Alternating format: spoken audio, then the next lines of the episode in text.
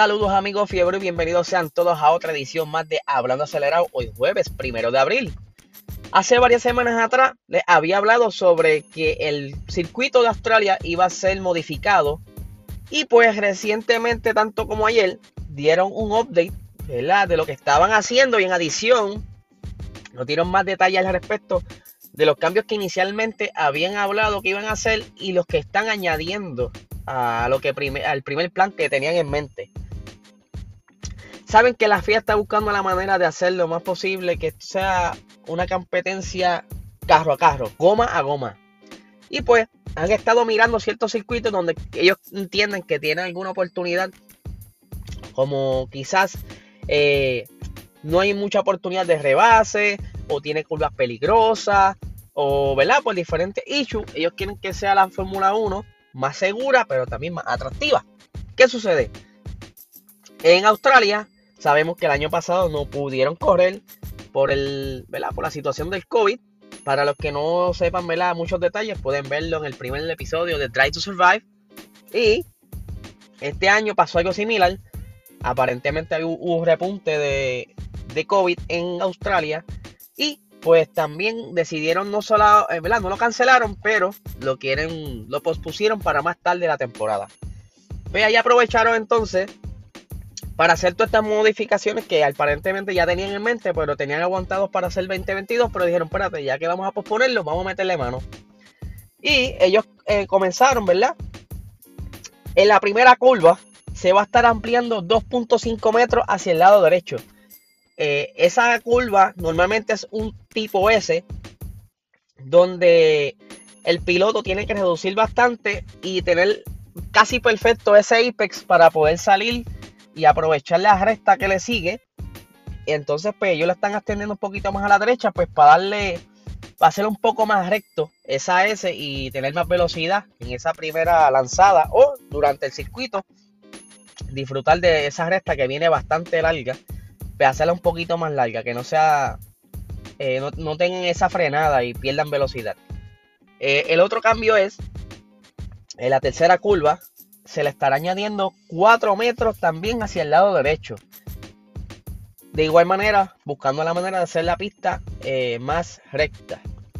Sexta curva, se estará añadiendo también 7.5 metros a la derecha y estarán añadiendo una cuarta zona de DRS.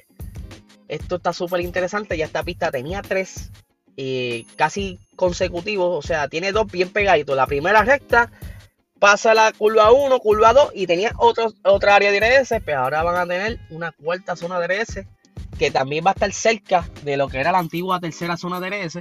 Porque es saliendo de la, de la curva 9 hacia la 10. Esa es la la curva que luego termina en una recta hacia al lado de la laguna.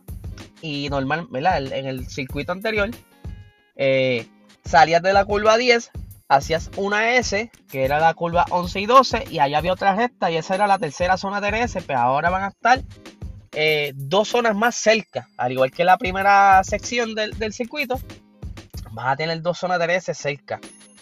Entonces, en la curva 13 la van a hacer este, un poquito más lenta y más estrecha, porque obviamente quieren como que aguantar ese pelotón si en algún momento se separó, si, si hubo una oportunidad de, velocidad punta donde se separó el grupo, pues en esa curva los quieren agrupar de nuevo, por eso le ponen esa curva un poquito ahí para un ataponamiento para que se acerquen. La curva 15 también estará siendo un poco más ancha y en lugar de tener 15 curvas, el nuevo total de curvas serán 14. Eh, hay unos videos ya en YouTube, en las páginas oficiales de Fórmula 1, donde se ve esa, esa construcción, se ve donde están modificando y hacen como un pequeño recorrido eh, donde están ampliando las curvas. Para mí, de verdad, eh, será bien interesante, es una gran oportunidad. y será súper rápida, tanto así que ellos están estimando que el tiempo por vuelta será 5 segundos más rápido y el calculado por la simulación ellos estarían cerca del minuto 15.8 o sea va a ser bastante la diferencia y va a estar bien bien rápida esta, y eso se presta verdad si para errores, para sobrepases, va a estar súper nítido.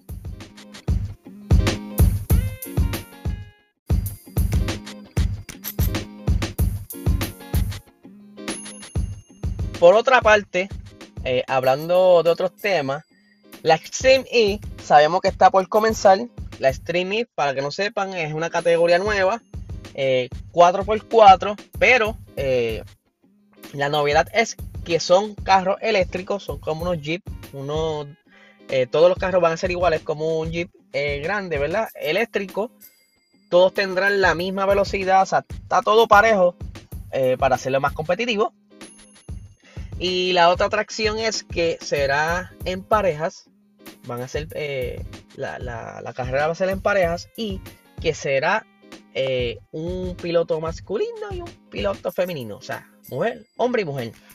Y esto está bien nítido porque están incluyendo a la mujer en lo que es motorsports. Y está súper interesante. Y ya que está casi por comenzar la temporada, pues ellos iban a comenzar en el circuito de Arabia entonces, eh, ese circuito va a ser este, va a tener unas modificaciones ya que por seguridad y porque hay mucho polvo y ¿verdad? el clima va a estar afectándolo, pues van a hacerle unas modificaciones, no tan solo al trazado, sino que van a hacerle una modificación a lo que será el concepto de, de, esta nueva categoría, porque lo bueno que como están comenzando, pueden capturarte estas oportunidades y mejorarla antes que comience la, temporada. Y eh, tenemos aquí un escrito de, de, un reportaje donde explica lo siguiente. Las carreras de clasificación de, varios carros para el evento de Desert X Prix en Arabia ha sido reemplazada por time trials de solo un carro el día sábado. Cada pareja de piloto completará una carrera por la mañana y una carrera por la tarde y se tomará su tiempo de vuelta promedio para decidir eh, el orden de la parrilla para las semifinales. La elección de la orden de salida para estas pruebas de time trial de cualificación seguirá estando basada en un sorteo. La parrilla para semifinales y la final del domingo ahora se han limitado a tres entradas a favor del plan anterior de que los nueve equipos compitan en una carrera de cinco carros y una de cuatro carros. ¿Por qué no los tiran todos a la misma vez? Por seguridad. Ellos no quieren arriesgarse en esta primera etapa, eh, ponerlos todos a competir. Ellos primero estarán haciendo estas carreritas y eh, como se menea la cosa, pues irán ajustando el reglamento y el concepto. Eh, iban a hacer también unas carreras de exhibición para que la gente fuera viendo cómo era la, dinámica, pero tuvieron que cancelarlas por, por COVID. Sabemos que hay un, brote nuevo y pues esta área de Europa están siendo bien estrictas en cuanto a COVID. no se están arriesgando mucho. Hay muchos países que ya están en lockdown. Y por esta razón es que ellos decidieron cancelar estas carreras de exhibición. Donde iban a probar los carros y van a, retar un poquito el, trazado nuevo, ¿verdad? Y van a, poner todo en prueba y obviamente para que también los pilotos se ajusten a lo que es el nuevo trazado. Y muchos me preguntan por qué, está, por qué estás cubriendo esta nueva categoría, qué rayo es eso. Y es que por dos cosas me dan curiosidad. Uno, porque es una categoría nueva, eh, eléctrica, algo distinto. Y segundo es que aquí se están prácticamente reuniendo eh, varios pilotos de Fórmula 1, aunque ellos no van a estar corriendo. Bueno, a excepción de Jenson Button, que él sí correrá su carro. Pero un ejemplo, tenemos a Lewis Hamilton, que tiene un equipo. Y tenemos a, a su ex mejor amigo, Nico Rosberg, que también fundó una escudería. Y pues ya esa rivalidad que no pudimos ver más en la pista de Fórmula 1, por lo menos lo podemos ver ahora. Eh, aunque sea de perspectiva de jefe, pero aún así va a estar la competitividad. Ellos quieren ganar. Y Luis Hamilton no se quedó atrás porque él contrató a Sebastián Loeb, ¿sabes? Un duro en el rally. Así que esa rivalidad va, como quien dice, a regresar. Y vamos a ver, ¿verdad? Eh, ¿Qué van a hacer? ¿Cómo se las van a ingeniar?